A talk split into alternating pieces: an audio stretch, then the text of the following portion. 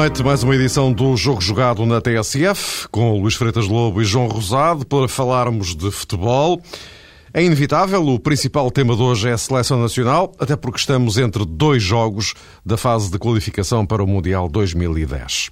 Depois do empate na Suécia, Portugal prepara-se para defrontar a Albânia na quarta-feira em Braga e quase de certeza com um 11 inicial diferente do de Estocolmo.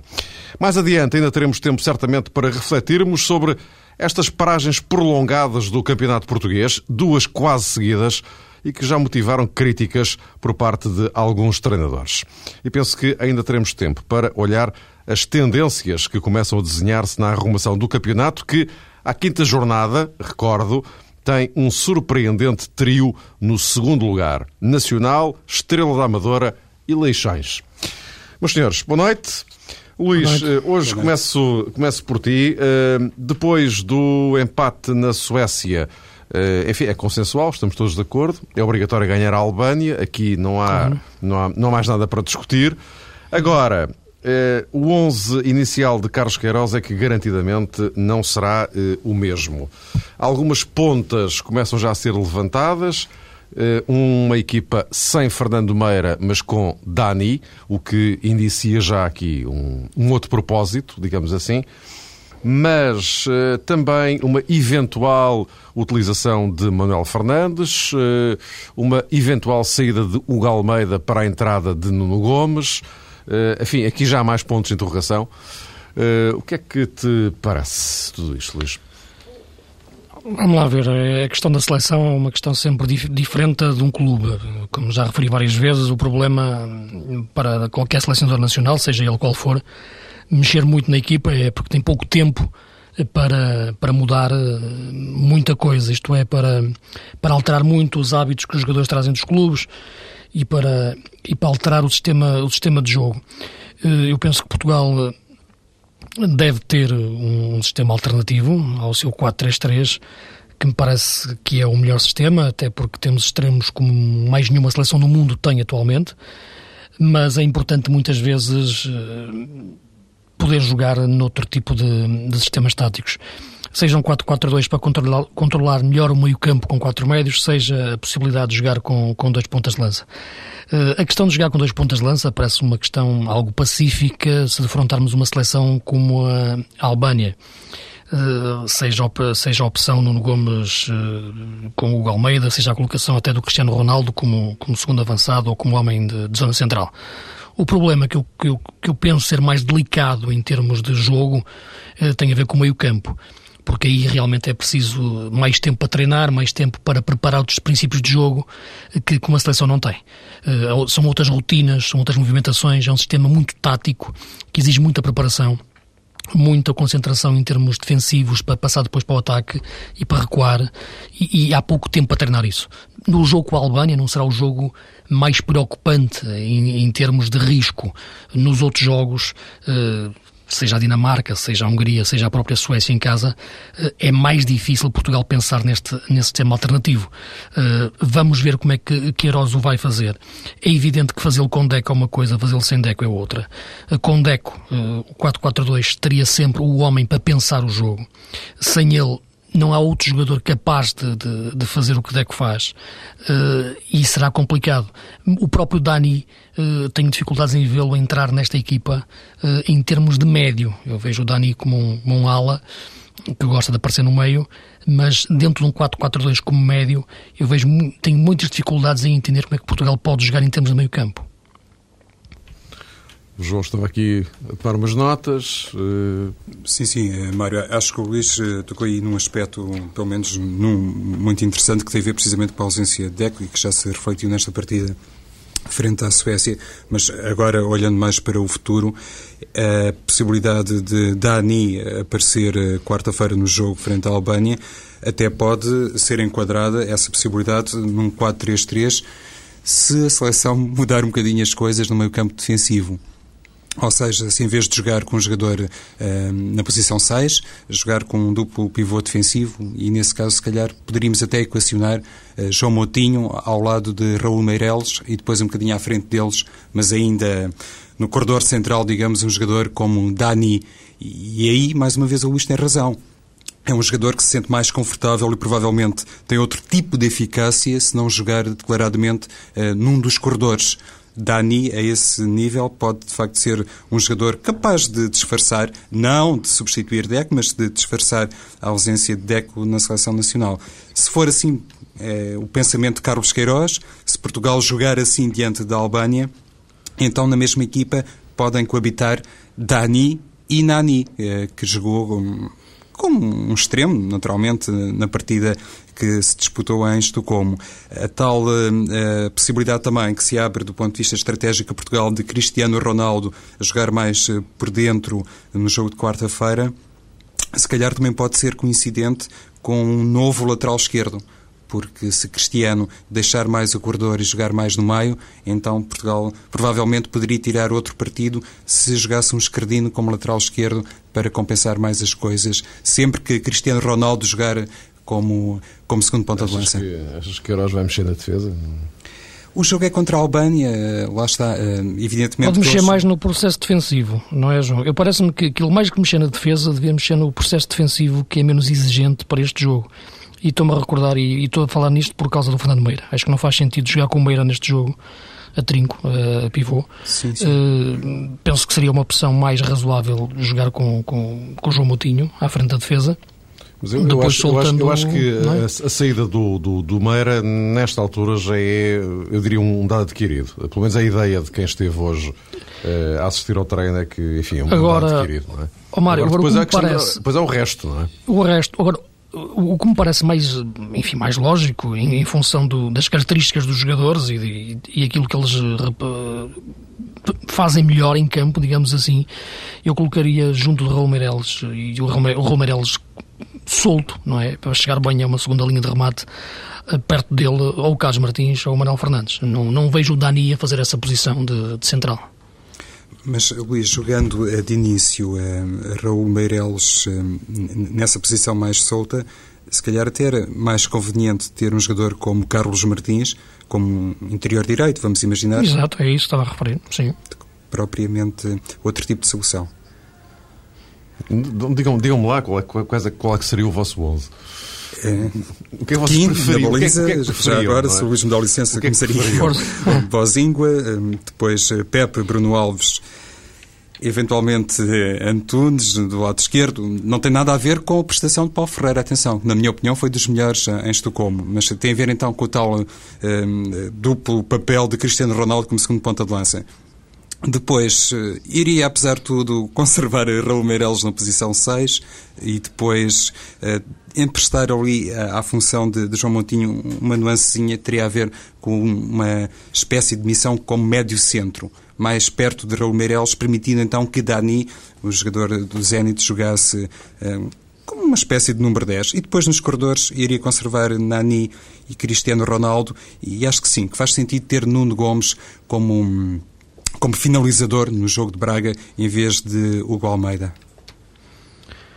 Sim, eu jogaria com, com o Kina Baliza, como é evidente, a, a linha de quatro, o Bozingua, o Pepe, o Bruno Alves e o Paulo Ferreira, o Raul Meireles como pivô uh, defensivo, Carlos Martins e, e João Moutinho uh, na segunda linha e na frente o Ronaldo, Nani e Nuno Gomes. Ou seja, Luís, não jogarias com o Dani? Não, não, não, não, vejo aqui forma de encaixar o Dani. É evidente que o Dani poderia entrar durante o jogo e penso que seria útil que para, para, para a dinâmica da equipa, até pelo, pelo, estado emocional que ele atravessa, mas iniciaria com o Cristiano e com, e com o Nani uh, a jogarem nas faixas, com o Nuno Gomes com, com ponta de lança. Jogava apenas com um pivô defensivo, um só, e o Romeireles penso que para este jogo uh, seria suficiente e depois soltaria o, o Moutinho e o Carlos Martins para, para, para surgirem na, na, segunda linha. Já agora, vocês, eh, não sei o que é que pensam disto, eh, fiquei um bocado com a ideia que eh, em Estocolmo o, o Dani entrou um bocado tarde demais. Não acham que devia entrar um bocadinho mais cedo?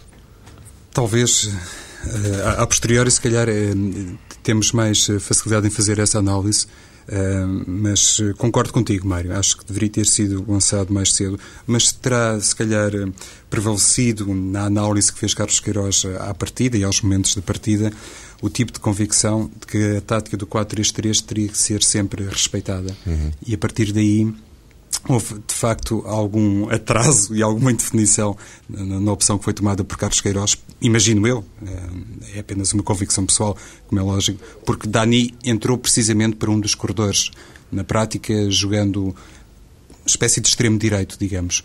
E aí já se sabe que, se calhar, hoje em dia, não é o papel mais indicado para Dani. Mas o importante, eh, ou mais importante eh, para Carlos Queiroz, creio, era não perder o desafio frente à Suécia e, por isso, para não mudar muito as coisas assim no plano estratégico, foi retardando, retardando, até tomar é que, como Eu só queria mandar aqui umas achas para a fogueira, porque eu fiquei claramente com a sensação que podíamos ter ganho o jogo de Estocolmo. Não achas, Luís? Eh, sinceramente, só tive essa sensação nos últimos 15, 20 minutos. 20 minutos, não é? Eh, pois. É, na parte final. Eh, eu penso que Portugal pois, é, passou... é, também, é também por isso que, que eu referia a entrada, enfim, eventualmente tardia do, do Dani.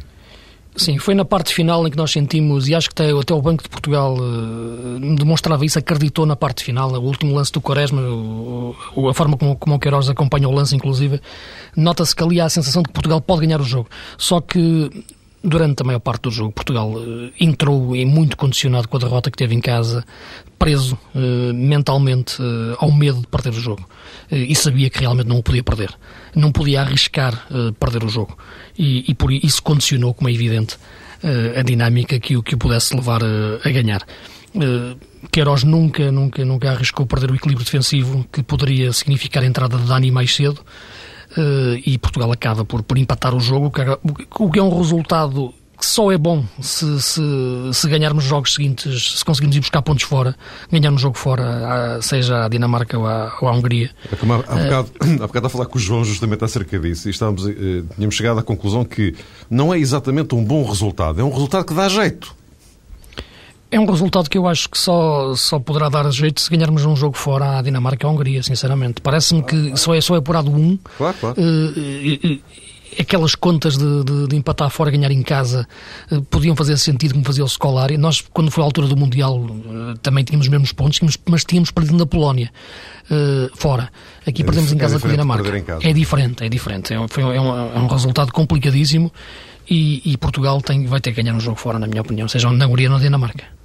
Depois do jogo, inclusivamente, ouviram-se várias opiniões, uh, alertando para o facto desta equipa sueca uh, ser uma equipa, ou aquela que jogou frente a Portugal, melhor dizendo, de segunda linha, digamos assim. O, que em parte é verdade, porque o não é, não é provavelmente mentira, não é? Não é, Mário. Teve de facto muitas ausências, um bocadinho, um bocadinho à semelhança de Portugal, mas atenção, é, é que. Eu até acho que eles pior do que nós, não é? Não, Sim, que... atendendo à, falta de experiência. Exatamente, de, não é? De, de, de nível internacional deles, de alguns jogadores. É verdade, nós não, não tínhamos o Deco, o que só por si já é um rombo violento, mas enfim, mas eles tinham muitas baixas mesmo. Era a principal lacuna na seleção portuguesa, penso que a gente ficou com essa ideia, mas iria apenas sublinhar este aspecto. Na equipa sueca, aquelas três unidades que jogaram mais ofensivamente, digamos, o Elmander, o Ibrahimovic e também o Kim Kallström, são jogadores muito respeitáveis. Claro que o Ibrahimovic pertence a outro nível, mas eh, marcam muitos gols pela seleção. Eles juntos valem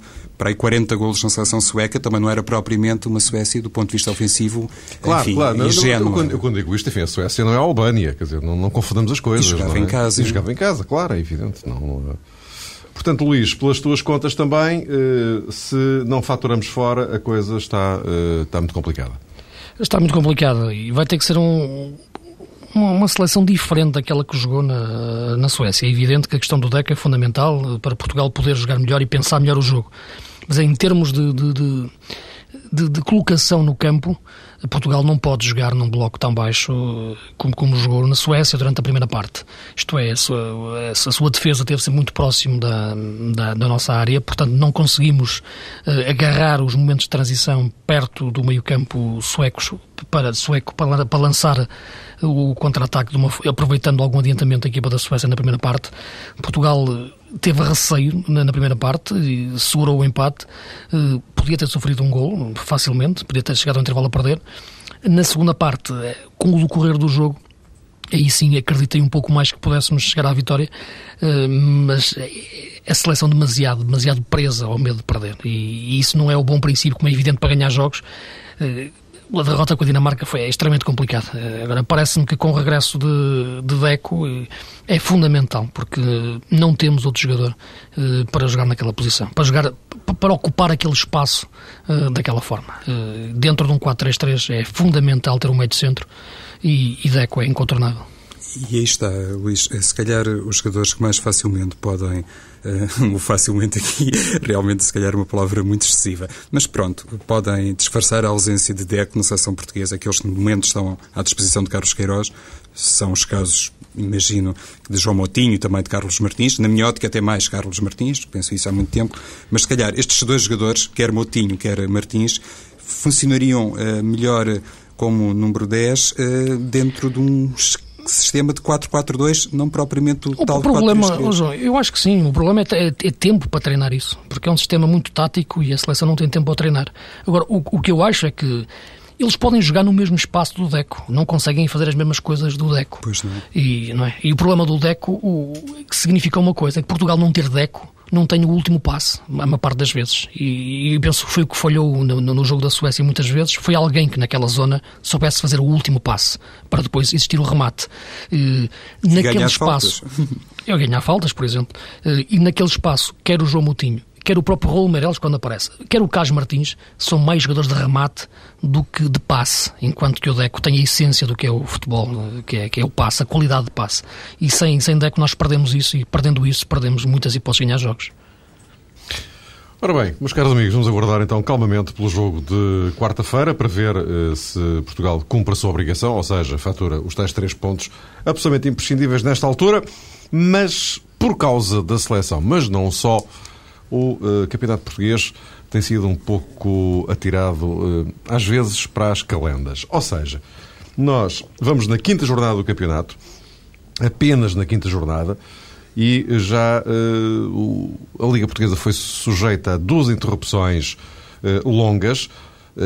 Em primeira instância, por causa das seleções, mas enfim, isso já estava previsto, é assim aqui e em qualquer lado, só que das duas vezes houve uma espécie de prolongamento da interrupção. Na primeira, como se lembram, pura e simplesmente não houve sequer uma jornada no, no fim de semana. Uh, e agora, uh, é verdade que no próximo fim de semana regressa ao futebol doméstico, mas com a Taça de Portugal, não com o campeonato. Ou seja, voltamos a três semanas em que uh, o campeonato português é colocado na geleira. Já várias gente, nestes últimos dias, tem aproveitado para criticar esta situação. Enfim, o mais recente crítico foi o, foi o Paulo Bento, mas já antes dele outros tinham também referido uh, este, este, esta paragem excessivamente longa, uh, três semanas, que isto aconteça uma vez, mesmo assim já é esquisito. Agora, duas vezes, uh, quase, enfim, seguidas, é que de facto é um pouco, um pouco surpreendente. Isto faz sentido, João? Em primeiro lugar, Mário, não faz sentido que só agora se tome consciência disso e parece que os treinadores eh, apenas despertaram para esta realidade neste momento de pausa eh, do campeonato. Se calhar porque estão mais tranquilos, mais desocupados e podem finalmente falar com os jornalistas sobre temas um bocadinho diferentes da sua rotina diária. De qualquer forma, acho também que por vezes existe a tendência para se dramatizar um bocadinho estas questões. E outro dia até estava em off a falar com o Mário Fernando a propósito disto e de outra questão paralela que tem a ver precisamente com o tipo de discurso que depois é fomentado publicamente, não apenas pelos treinadores, mas também por alguns jogadores e de vez em quando também por alguns dirigentes e que tem a ver com aquela conversa a propósito do facto das equipas muitas vezes contratarem muitos jogadores no início da temporada e depois, quando os resultados não são assim muito bons, há sempre aquela tendência para dizer, pois, mas vejam bem, nós contratamos inúmeros uh, futebolistas que não estavam cá e esse processo demora algum tempo. Isso parece-me que é verdadeiro, mas não pode também servir de uh, guarda-chuva total para todo o tipo de resultados ou para desculpa permanente face a desfechos menos positivos. Uh, a esse nível, considero que os treinadores estão nos respectivos lugares e nos respectivos clubes, precisamente porque eles são pessoas capazes e com o tipo de preparação profissional suficiente para encarar esse tipo de situação. Agora, é evidente que esta paragem, ou estas paragens no Campeonato Português, atenção, já, já aconteceu, eh, entre a segunda e a terceira jornada, eh, vai acontecer eh, mais tarde também, entre a sétima e a oitava, eu estive aqui há pouco a ver isso, entre a décima primeira e a décima segunda, entre a 22 e a 23 e estamos a falar aqui de períodos de paragem muito prolongados, de 15 e, em alguns casos, de 20 dias, reflete dois tipos de problemas também. Em primeiro lugar, o facto de alguns uh, treinadores, embora isso seja uma realidade que acontece mais nos grandes clubes nacionais e acontece em larga escala nos grandes clubes internacionais, ficarem privados de jogadores que estão ao serviço das respectivas seleções. E eu lembro-me de ler uh, há poucos dias que o Inter ficou sem 17 jogadores 17 jogadores porque foram convocados, enfim, pelos respectivos selecionadores. Isso sim atrapalha muito depois o processo de reintegração. Eu admito isso.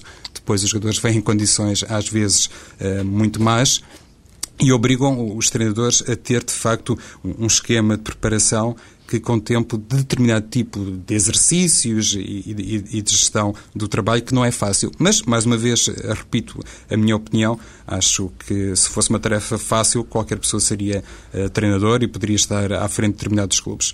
A outra questão, é só mesmo para finalizar, em torno disto, tem a ver com a como é que é dizer, a escassa valorização também se dá em Portugal eh, de algumas eh, provas que continuam a ser secundárias, concretamente a taça eh, da Liga e também às vezes a taça de Portugal, porque o campeonato para, mas estão a decorrer competições, concretamente, ou vão decorrer competições, fases de competição, quer da taça da Liga, quer da taça de Portugal.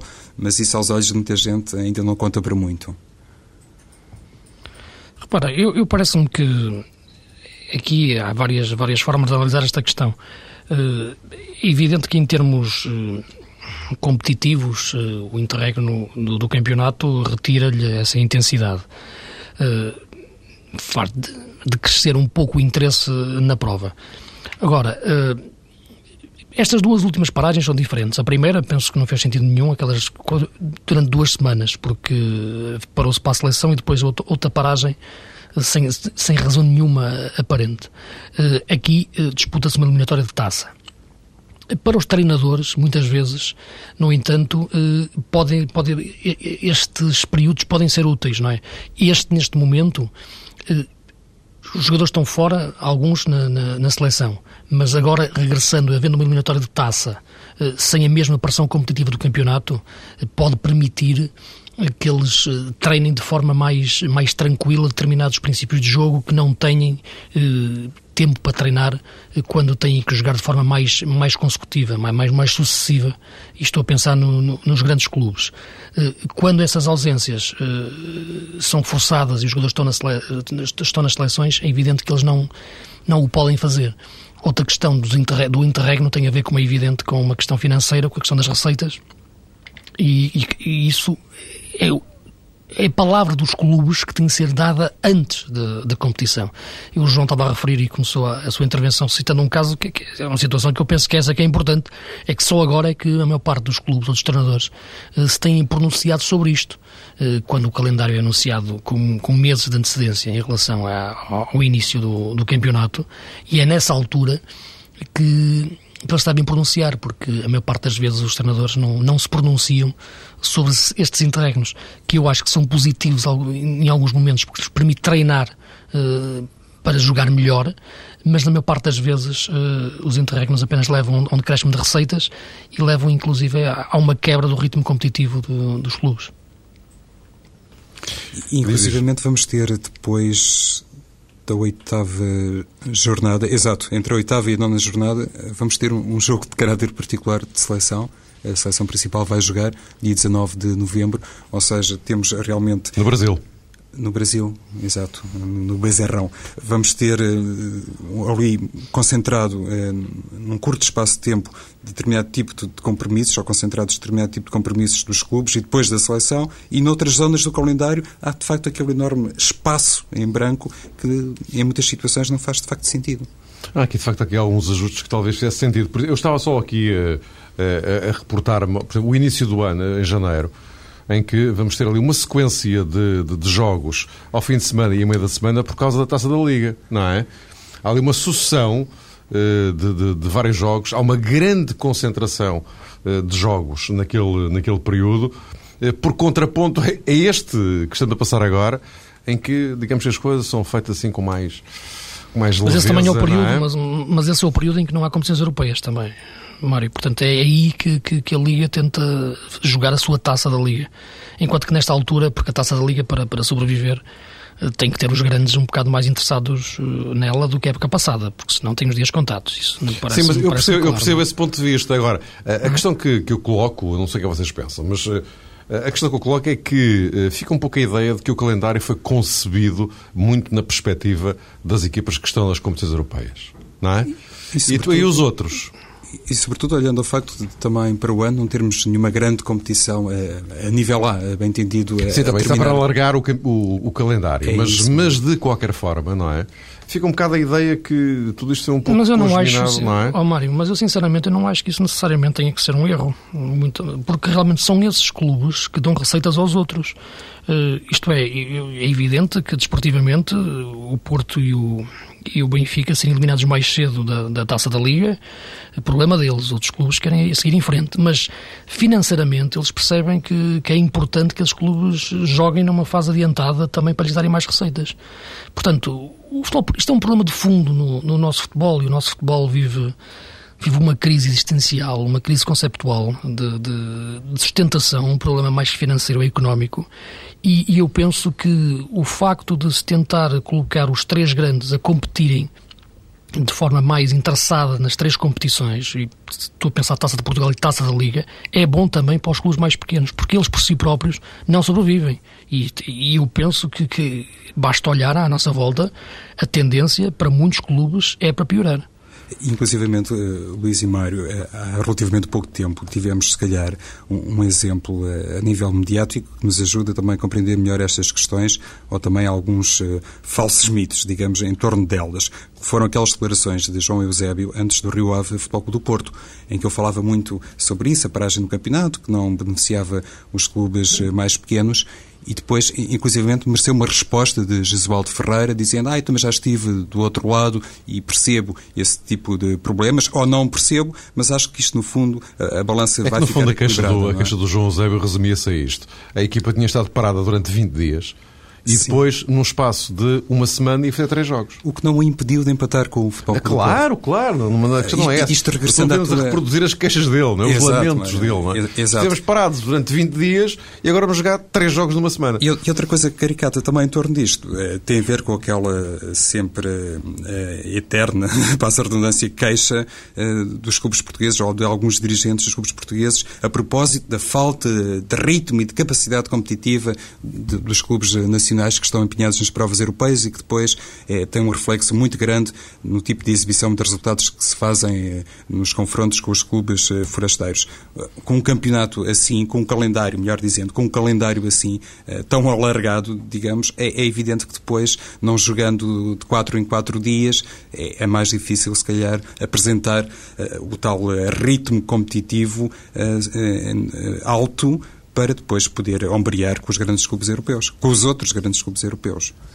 Agora, o que é verdade é que, e já agora avançaria para o nosso último tema de hoje, para aproveitar esta uh, ponta final, uh, o facto é que estamos na uh, quinta jornada e logo a seguir ao líder, Futebol Clube do Porto, aparece um trio completamente surpreendente.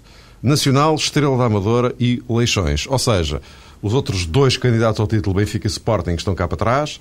Uh, outros nomes dos, uh, enfim, habituais candidatos uh, à Europa, Braga, Guimarães, Marítimo, estão todos cá para trás. E Luís, Nacional, Estrela da Amadora, Leixões, isto, há aqui alguma, começa a desenhar-se aqui alguma tendência ou isto é apenas circunstancial? Calhou? Eu penso que é, que é circunstancial. Isto é, eu penso que estas três equipas que referiste, o Nacional, o Estrela e o Leixões, têm equipa para, para fazer um campeonato acima da linha d'água com alguma margem pontual que lhes permitem ter algum campeonato, o dito campeonato tranquilo. Uh, mas não me parece que sejam equipas com, com possibilidade de lutar verdadeiramente para um lugar europeu, que este ano são, são menos do que a época passada. Uh, em relação às equipas que estão para trás, acredito que, que o Braga vai, como é evidente, melhorar, embora a dificuldade de, de, disputar duas competições ao mesmo tempo, sem contar muito com a taça da Liga e com, e com, e com a taça de Portugal. Embora a taça da Liga é um caso curioso, o Braga vai jogar na segunda-feira com o Estrela da Amadora e na quarta com o Rio Ave para a taça da uhum. Liga eh, para decidir a passagem à fase seguinte. E é isto que me custa entender se quer dar prestígio à, à, à, taça da Liga, como é que uma equipa vai fazer dois jogos em, em três dias? É? Portanto, vai ter que jogar, é evidente, o segundo jogo, não vai jogar certamente com a sua equipa principal. Uh, e é isto que, que, também depois é essa incongruência de calendário que, que, que nós encontramos. Mas passando esse aspecto, referias em relação às tendências, eu penso que o Braga acredito que vai recuperar. Vejo esta vitória de Guimarães claramente mais, mais débil em relação à época passada e o que ajuda sabe bem disso. É evidente, não poderia perder a Guilás, Alain, Jeromelis para que a equipa ficasse mais forte, embora a equipa mantenha os mesmos princípios, o mesmo caráter e a mesma forma, a mesma forma de jogar. O Nacional da Madeira é uma equipa bem construída, é uma equipa taticamente, como já o Manuel Machado nos habituou, inteligente, cínica, às vezes, uh, mas parece-me claramente equipa de, para ficar mais numa segunda linha em termos, em, em termos europeus. Uh, o campeonato, na regra geral, pá, numa análise geral, está uh, fraco. O nível competitivo, uh, a intensidade dos jogos, como eu gosto de dizer, é muito baixa. Há equilíbrio, não, há, não é que é muito diferente de, de competitividade.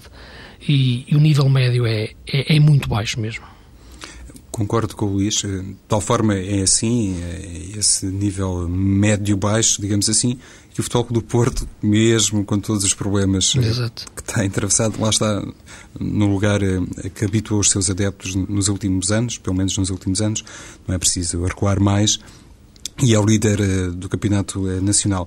De qualquer forma, acho que, por exemplo, olhando agora de forma mais concreta e mais ao pormenor as equipas que estão ali nos lugares cimeiros, que se calhar poderíamos uh, isolar o Nacional da Madeira comparativamente à análise que fazemos a propósito do Estrela e, e do Leixões porque Manuel Machado já passou pelo Nacional, como toda a gente sabe, fez sempre bom trabalho. Eh, na Madeira e, e, agora de volta realmente eh, à sua casa, digamos assim, está a provar que se calhar este projeto do Nacional da Madeira pode ser mais profundo e pode ter uh, reflexos maiores a médio prazo. Apesar de tudo, estou tentado a acreditar que este Nacional e a posição que ocupa não pode ser propriamente explicado eh, à luz eh, do mesmo tipo de razões que ajudam a perceber a posição do Leixões e, e do Estrela da Amadora. O, o que, atenção, e isso também é fácil de ver, qualquer pessoa vê isso, não tem nada a ver com uma questão de, de mérito, quer de Lito Vidigal, quer de José Mota, bem pelo contrário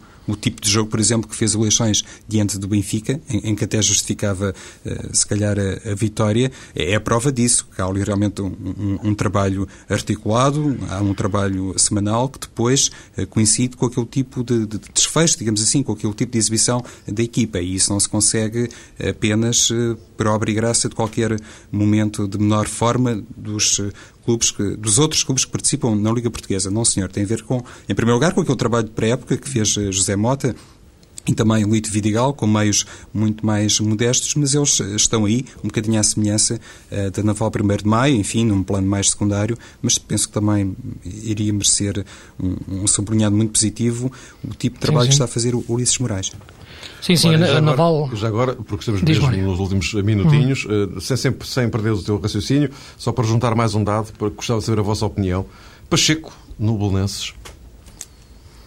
Sim, o, o, o Jaime Pacheco no Belenenses. Eh, eu, eu, acredito que, que para, para, o Jaime seja, seja uma excelente oportunidade, como ele disse mesmo, ele reconheceu de relançar a carreira. Agora é evidente que ele chega numa altura complicada a este Bolonenses. O Jaime Pacheco, depois de ter sido campeão no Boa Vista, teria que ter gerido a sua carreira de uma forma diferente. Teria que ter chegado a um grande, ser campeão no Boa Vista é algo impensável, teria que ter aproveitado, capitalizado isso de outra forma. Este Bolonenses não tem jogadores para jogar a Jaime Pacheco, eh, que sabemos que é uma equipa combativa em 4-3-3 com extremos. Tem o Vender, não tem mais ninguém para jogar, para jogar como extremo. Mas parece-me que, que, a equipa, se o Zé Pedro e o Silas conseguirem jogar o melhor que sabem uh, para, para ter um campeonato tranquilo. Deixa-me só referir uma equipa que eu, que eu acho que é um case study no, no nosso país para perceber como, como é que é tantos anos e não conseguem formar uma equipa forte para chegar lá acima e nenhum treinador sai de lá prestigiado verdadeiramente, que é a académica. Eh, eu sei que a Académica também tem, tem, alguns problemas financeiros, como todos os clubes portugueses têm praticamente, mas tem condições históricas e estruturais para fazer uma equipa. Uh, o Domingos uh, volta a ter muitas dificuldades esta época, já se percebeu que a equipa não vai dar muito mais do que deu a época passada e a Académica é para mim um caso algo enigmático, sem conhecer o clube por dentro, como é evidente, como é que não consegue-se na, naquela cidade, com tantas tradições futebolísticas, fazer-se uma grande equipa de futebol, ou pelo menos uma equipa capaz de sonhar com a Comissão Europeia. João, o último minutinho é teu.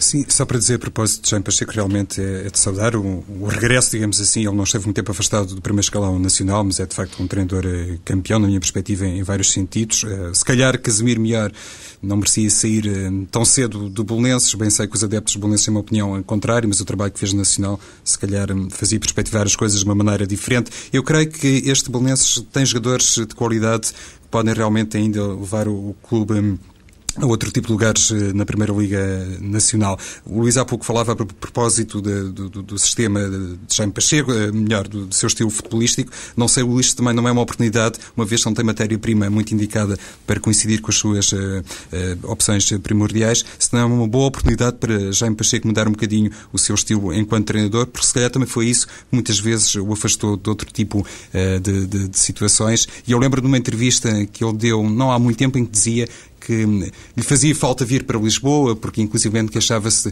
eh, de algum cinzentismo mediático que, que, que incidia sobre a sua personalidade.